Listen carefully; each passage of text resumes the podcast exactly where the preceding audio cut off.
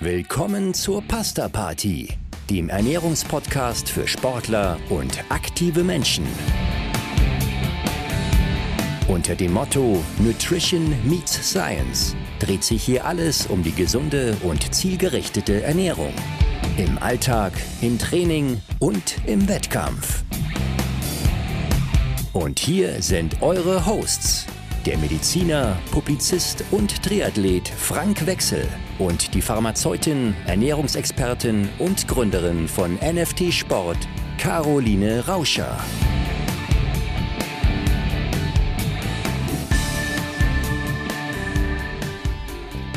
Hallo Caro, wie geht es dir? Hallo, grüß dich, Frank. Du, alles gut, alles im grünen Bereich, bei dir hoffentlich auch. Ja, bei mir auch. Wir sind bester Stimmung und das ist vielleicht eine gute Ausgangslage, um uns einem Thema zu nähern, das wir vielleicht im Kontext dieses Podcastes als schwere Kost bezeichnen können.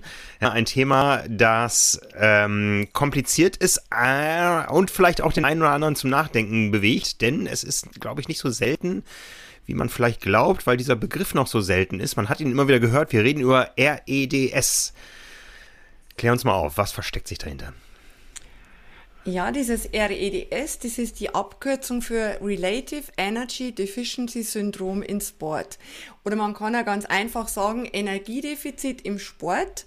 Ähm, und dieses Energiedefizit stellt halt ein großes Problem dar im Hinblick auf die Gesundheit des Menschen, sprich des Sportlers und die damit verbundene Leistungsfähigkeit und zwar von allen Sportlern. Von allen Sportlern, ja, das ist äh, sehr interessant. Äh, wie gesagt, der Begriff ist immer häufiger mal auch so in größeren Medien aufgetaucht. Ist er denn neu? Ist es ein neues Phänomen oder ist es ein neuer Name für ein altbekanntes Phänomen? Ja, im Grunde ist, ähm, ist eine Erweiterung von, äh, von einem alten äh, Phänomen. Ähm, aber der Name an sich so neu ist der gar nicht. Der Begriff, der wurde 2014, das ist jetzt ja doch schon ein paar Jahre her, äh, vom Olympischen Komitee geprägt und bezieht sich eben, was wir gerade gesagt haben, auf die möglichen Auswirkungen auf die Gesundheit und sportliche Leistungsfähigkeit, bedingt durch eine unzureichende Energiezufuhr im Sport. Liegt das jetzt daran, dass diese Menschen enorm viel Energie verbrauchen und sie gar nicht richtig aufnehmen können, weil es so viel ist, weil es so eine große Masse ist? Oder betrifft das tatsächlich alle Sportler, also auch den Hobbysportler wie, wie dich und mich? Naja, ich glaube, also du und ich, wir, wir können uns schon mal nicht auf eine Ebene stellen. ich würde mal sagen, dich kann es durchaus betreffen, äh, mich eher nicht. Ja, also du sagtest ja schon, es gibt um ein Energiedefizit. Im Sport braucht man Energie. Ja, bei manchen Sportarten mehr, bei manchen weniger und die aufgenommene Energie reicht nicht aus. Also können wir das sagen, das ist so die Athletengruppe der Ausdauersportler, die es äh, vorrangig betrifft? Ja, so pauschal würde ich es jetzt nicht sagen. Natürlich auch den Ausdauer, den Kraftausdauersportler, ja. Ähm, aber auch ähm, sogenannte in Anführungsstrichen jetzt kritische Sportarten, bei denen einfach ein niedriges Körpergewicht mit der Leistungsfähigkeit interagiert. Schauen wir mal auf Tanzen, auf Gymnastik, auf Langstreckenlauf. Da ist ja oft so, ähm, dass die, äh, dass die Sportler auf ein ganz, ähm, ganz knappes unteres Körpergewicht Wert legen, weil, äh, weil es halt einfach von Vorteil ist. Ja, du sagst ja, du bist schon viele, viele Jahre im, in der Betreuung von Athleten aktiv und der Begriff ist noch gar nicht so alt. Seit 2014 hatte das Ganze vorher vielleicht einfach nur einen anderen Namen. Also mir fällt das spontan so als, äh, als ähm, äh, Assoziation Anorexie an, Magersucht. Naja, es ist eine Teilmenge, diese Anorexie, aber im Grunde vor, vor vor 2014 äh, war es schlussendlich äh, diese Female Athlete Triad, also dieses, dieses Dreigestirn aus äh, Gewicht, Querstrich Essstörung, Knochen- und Menstruations... Äh, Störung äh, schon, ja. Hm. Ja, wie soll ich jetzt sagen, Menstruationsproblemen, also dass die Störungen, mein Gott, ja genau, Störungen. Und äh, Female eben. Äh, es wurde damals noch einfach als Problem gesehen, das nur äh, das weibliche Geschlecht betrifft. Und ähm, erweiterte Forschungsarbeiten haben halt ergeben, Gott sei Dank, äh, dass das ein Problem ist, das nicht auf den weiblichen Organismus äh, beschränkt ist. Und das ist, das ist eine relativ neue Erkenntnis, dass es die Geschlechter gleichermaßen betrifft? Oder auf jeden Fall können wir festhalten, dass es nicht nur Frauen betrifft. Ja, genau, das ist ganz wichtig. Das ist ganz wichtig. Man, man sagt immer oder hatte, hatte, hatte immer gesagt, ja, das ist ein Problem der Freien, Frauen, aus welchen Gründen auch immer, die dazu verleitet werden, dort zu wenig Energie zuzuführen.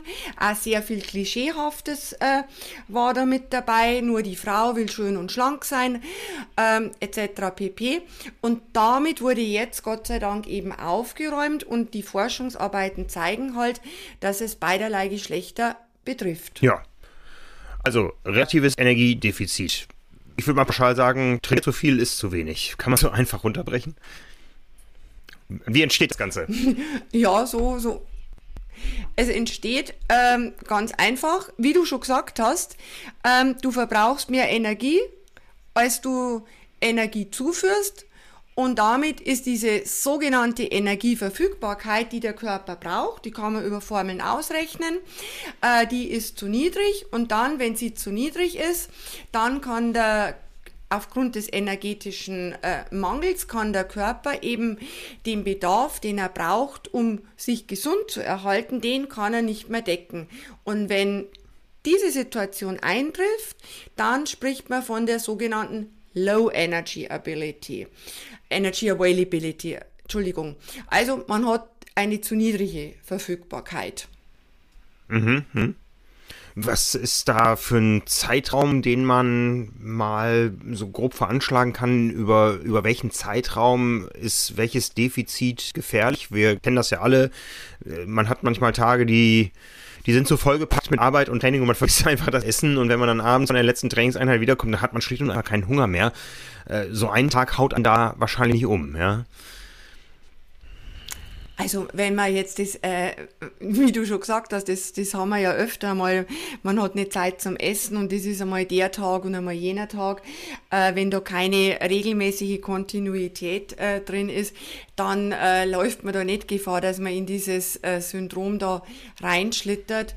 Ähm, sondern wir sprechen jetzt da schon von, von Wochen, von Monaten, wobei äh, die Frage, der Einwand von dir sehr gut ist, weil man es eben noch nicht weiß, ähm, wie lang muss man in dieser niedrigen oder suboptimalen Energieverfügbarkeit sein, dass sich das Syndrom auswirkt. Und Fakt ist auf jeden Fall, man kann da äh, keine pauschale äh, Äußerung dazu treffen, weil das bei jedem Menschen anders ist, weil jeder anders drauf reagiert und der eine mit dem System, der andere mit dem.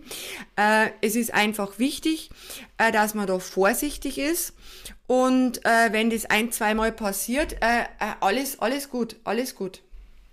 Mhm. Kann ich denn pauschal sagen, wenn ich jetzt äh, Energie durch körperliche Betätigung, sprich Sport verbrauche, dann fehlt mir diese an anderer Stelle. Das heißt, äh, es ist eine Verschiebung der, des Energieumsatzes weg vom vielleicht Immunsystem, vom hormonellen System und so weiter, weil ich einfach diese Energie an anderer Stelle verbrauche und deswegen in die Probleme reinschlittere?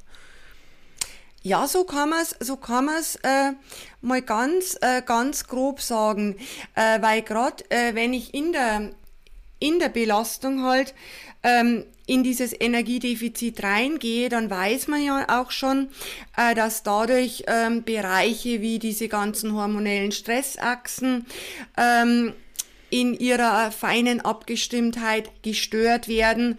Äh, diese Störung hat dann wieder Auswirkungen auf den Bereich der Sexualhormone, dann wieder auf den Bereich Schilddrüse. Da gibt eins das andere. Aber ja, so kann man es sagen, dass das so der, ja, der Ursprung allen Unheils ist.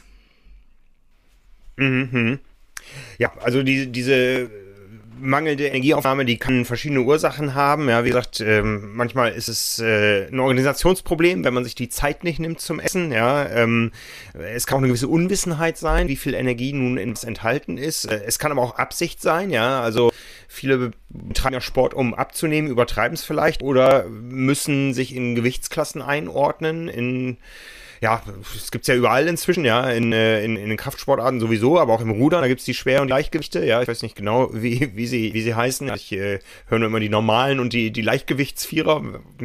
ja, genau. Be bewege ich mich auf dünnem Eis, also weiß ich nicht äh, ganz so Bescheid. Man kann also aus verschiedenen Gründen da, da rein äh, schlittern. Ähm, ich, ich, beobachte bei mir immer das Phänomen eher umgekehrt. Ähm, wenn ich mal mit Sport aufhöre, dann vergesse ich äh, weniger zu essen und dann nehme ich schnell zu. Gibt es genauso auch einen umgekehrten Weg? Ich steigere meinen Trainingsumfang, das Hungergefühl hat eine, eine, eine Latenz, die zu groß ist. Also ich merke gar nicht, dass ich zu wenig esse, dass es auf einmal zu spät ist. Ja, das ist gar nicht so, das ist gar nicht so selten. Das wirst du wahrscheinlich selber auch schon bemerkt haben. Also ich merke das auf jeden Fall, wenn ich, äh, wenn ich Sport treibe und kotze mich so richtig aus, dass ich mich ähm, so richtig überan also überanstrenge, überanstrenge, mhm. äh, dann habe ich ewig überhaupt keinen Hunger. Ja, dann rutscht man ja schon in das, Energie, in das energetische Defizit rein. Ähm, und es ist ja auch wichtig in dem Kontext von dem REDS, dass man zum einen ja die Einheit betrachtet, aber unterm Strich bezieht sich ja mhm, diese mhm, Energieverfügbarkeit auf die 24 Stunden des Tages, äh, dass das dann unterm Strich passt. Und was halt äh, in dem Zusammenhang mit dem Training, wenn das hochfährt, so wie du gerade gesagt hast, äh, ganz wichtig ist, dass man natürlich mit steigender äh, Trainingsbelastung auch eben äh, die Energiezufuhr, die notwendig ist, anpasst. Und da sind wir wieder genau bei dem Punkt, äh, die du erwähnt hast, bei der, Un bei der Energiezufuhr. Ich kann aus Unachtsamkeit, aus Unwissenheit, aber auch aus Absicht reinrutschen in die ganze, in die ganze Kiste. Mhm. Du hast ja schon angedeutet, welche Systeme dann betroffen sein können. Gehen wir mal so ein bisschen in die Symptomatik rein. Das ist ja sicher ein Multi-Geschehen, wo wir nicht sagen können, das ist das Phänomen, an dem ich REDS erkenne. Was gehört alles dazu? Woran kann ich vielleicht feststellen, oh, da sollte ich aufpassen? Also grundsätzlich ähm, wird der Körper durch das Defizit ja gezwungen, mit seinen fein abgestimmten hormonellen Hormonsystemen ähm, auf dieses Energiedefizit zu reagieren. Es ist ein Defizit da, es stört das System, mhm. also Körper, mach was. Ähm, das bedeutet, äh, dass eben diese vielfältigen und auch sehr gravierenden Gesundheits- und Leistungsprobleme den ganzen Körper betreffen. Beispiel mal dieses ganze Hormon, äh, Sexualhormonsystem äh, der sogenannten reproduktiven äh, Hormone, also Östrogen, Progesteron, äh, Testosteron etc. Dann die Knochengesundheit, den Muskelstoffwechsel, sehr, sehr wichtig in dem Zusammenhang, ja nicht vergessen, ähm, ist die Schilddrüse. Äh, weil die Schilddrüse ist ja so dieses zentrale äh, Steuerungsorgan im Körper. Dann auch ähm, die Hormonsysteme äh, im Zusammenhang Gewichtsregulierung. Ähm, dann auch, das ist ganz wichtig, äh, der Bereich Stresshormone, Stressachse. Und ähm, merken kann ich's. Ja, wie kann ich's jetzt merken? Erstens einmal merkt jeder anders, wie du schon gesagt hast. Ähm, ich sage jetzt einmal vielleicht ein paar so ganz krasse äh, Beispiele. Äh, die Frau kann's merken, indem die Menstruationsblutung beispielsweise ausbleibt oder sich dramatisch verschiebt. Also, dass dort zu Störungen im Zyklus kommt. Jetzt ist mir das Wort eingefallen. Mhm. ähm, dann äh, Gewichtsverlust, wo man sich denkt, oh mein Gott, das Gewicht, das, das haut mir richtig ab. Mhm. Dann aber auch Symptomatik wie, ja, so Gereiztheit äh, in Richtung Burnout. Ähm, die Stresstoleranz, die wird immer, die wird immer geringer. Naja, als Symptom, wenn der Ermüdungsbruch und das Übertraining da ist, dann ist die Kacke natürlich schon am Dampfen. Äh, was auch ein Punkt ist in dem Kontext, äh, das auftreten kann, ist die, ist, dass auch das Verdauungssystem äh, betroffen ist, also dass es da auch in dem Bereich äh, äh, zu, zu Störungen kommt. Also das, das geht höher. Also da können wir uns jetzt halt tagelang unterhalten. Da, da, da fallen mir gleich so ein paar äh, äh, Regelkreise ein. Das, das kann ja quasi so ein Teufelskreis sein, ja. Wenn erstmal meine Verdauung auch betroffen ist davon, der, der Hunger vielleicht dadurch ausbleibt, äh, das macht das Ganze ja nicht besser. Ja, genau. Also das ist dann genau. eine Abwärtsspirale. Das mhm. ist wirklich, das ist wirklich so eine, so eine Abwärtsspirale. Ich sage immer, das ist so diese Todesspirale nach unten, äh, weil du man kann sich vielleicht so vorstellen, äh, dass diese ganzen Systeme bei uns im Körper, ähm, dass die wie so ein, ein hochkomplexes äh, Schweizer Uhrwerk, ein Rädchen ins andere und da mhm. wieder ein Rädchen. Und wenn eins einmal hakt, dann läuft die ganze Geschichte vielleicht noch. Aber wie, je mehr Haken, umso eher kommt das ganze System dann irgendwann zum, zum Erliegen. Und man, man kann sich gar nicht vorstellen, wie komplex die Zusammenhänge sind. Ich, ich denke mir immer ganz ehrlich gesagt, es ist nicht verwunderlich, wenn man krank wird, sondern es ist überhaupt verwunderlich, dass man gesund bleibt, wie, wie das alles ineinander greift.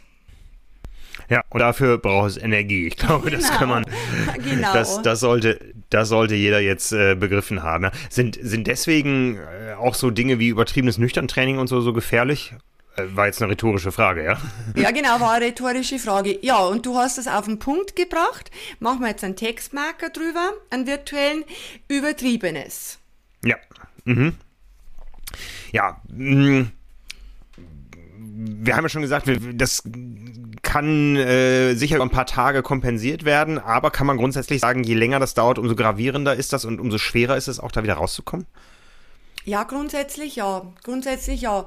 Wie gesagt, man kann den Punkt nicht festlegen, dass man sagt, ab dem Tag 37,5 wird das Ganze chronisch, sondern äh, es hängt von so vielen Faktoren ab.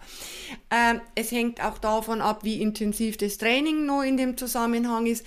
Hängt dann auch davon ab, wie die Zusammensetzung der Nahrung ist, die ich noch zu mir nehme, weil die, die Menschen essen ja was, die essen halt einfach oder führen einfach zu wenig zu.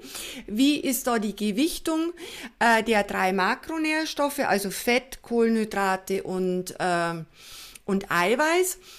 Und also diese prozentuale Zusammensetzung, die ist, äh, die ist total wichtig, um da Aussage treffen zu können, in welchen Bereichen äh, manifestiert sich die ganze Geschichte dann vor allem.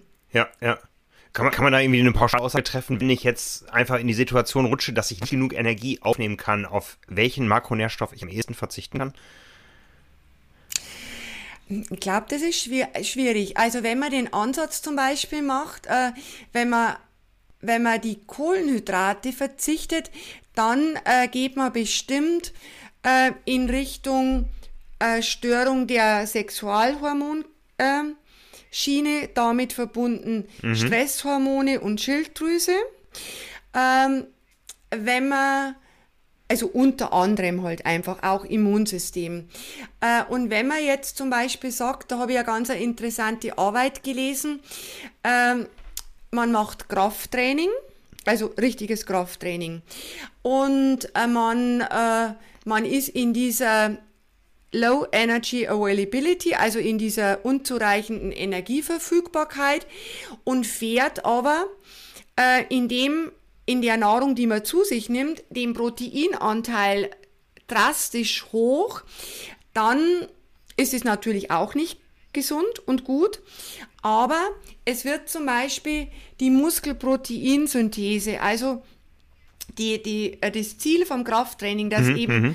ähm, Muskelkraft, Muskelmasse etc.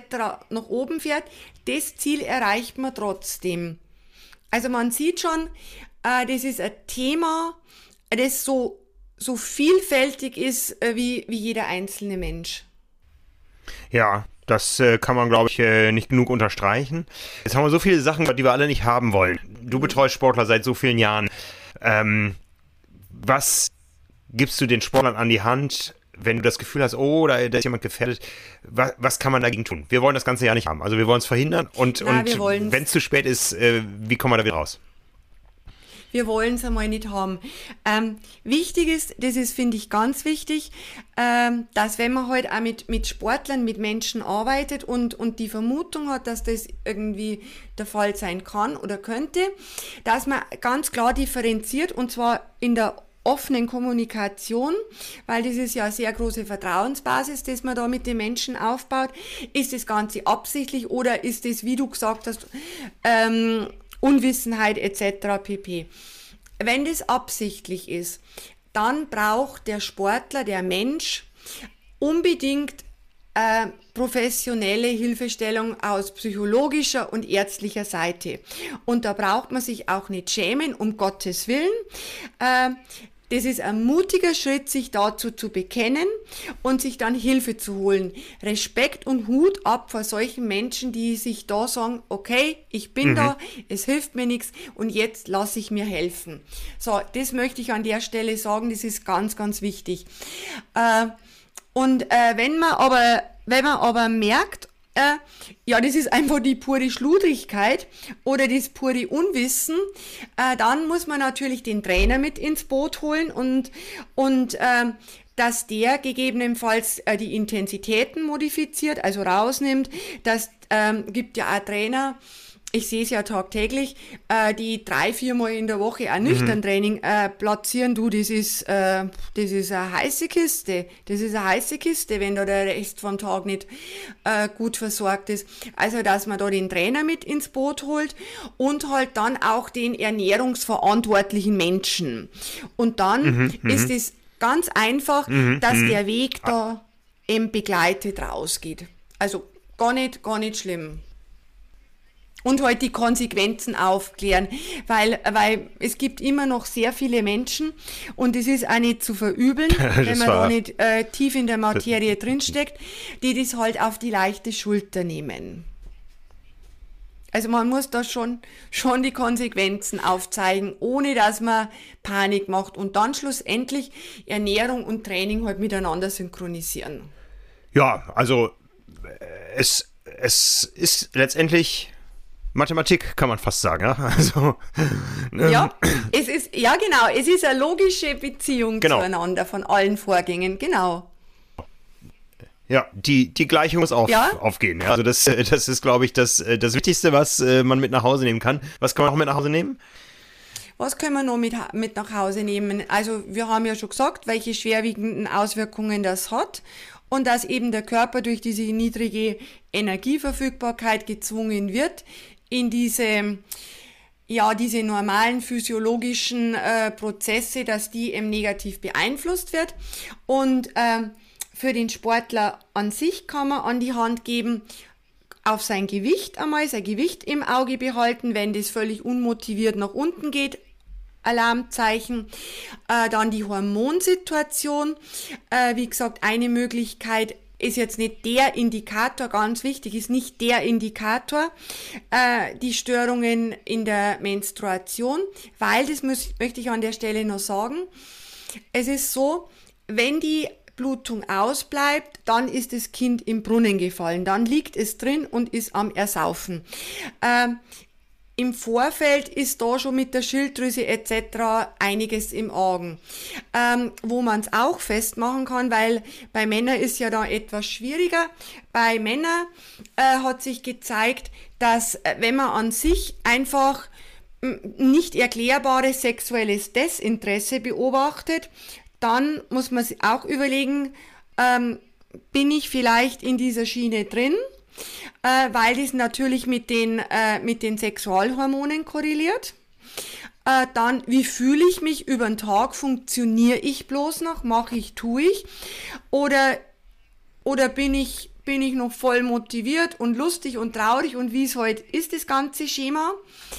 Dann das macht, machen ja sehr viele auch, äh, wenn sie ihr Training äh, in diese mhm. Plattformen wie Training Peaks zum Beispiel eingeben, diese RPE, diese Received Perception of Effort. Ähm, wie anstrengend habe ich mein Training empfunden. Und wenn ich das dann einfach einmal retrospektiv mir ansehe und merke, oh, da ist irgendwie eine Tendenz, da dass es mich immer mehr anstrengt, obwohl die Intensität schlussendlich nicht durch die Decke geht, dann ist es ein Warnzeichen. Und ähm, obwohl wir ja gesagt haben, es ist kein Phänomen der Frauen, das ich nur immer wieder unterstreichen möchte, ist aber trotzdem leider so, äh, dass Frauen noch empfindlicher auf diese reduzierte Energiezufuhr redu äh, also reagieren. Und deswegen Warnzeichen frühzeitig erkennen, reagieren und sich professionelle Unterstützung holen. Das denke ich, da bringen wir es auf den Punkt. So bringen wir es auf den Punkt. Ja, ich habe noch viel dazugelernt. Ich hoffe, das ging den Leuten da draußen auch so. Ne? Also ich glaube, wir haben dieses schwer verdauliche Thema äh, doch in verdaulichen Happen ähm, zusammengefasst. Und äh, wie gesagt, passt auf euch auf da, auf da draußen. Äh, wir haben einige Warnzeichen aufgezählt. Und äh, ja, was halten wir fest? Es, es, es kann jeden treffen. Das ist, glaube ich, das Allerwichtigste. Ja, ja, es kann, es kann jeden, es kann jeden treffen. Und vielleicht hört sich der eine oder andere dann auch den Podcast nochmal zum zweiten Mal in Ruhe an und reflektiert sich, wie gesagt, ganz, ganz ehrlich. Genau. Also unsere Abschlussform ist ja immer die gleiche. Ich würde jetzt mal sagen, heute unterstreichen wir mal doppelt das Thema guten Appetit und bleibt gesund. Genau, so machen wir es. Servus. Danke, Caro. Ciao, ciao. Tschüss.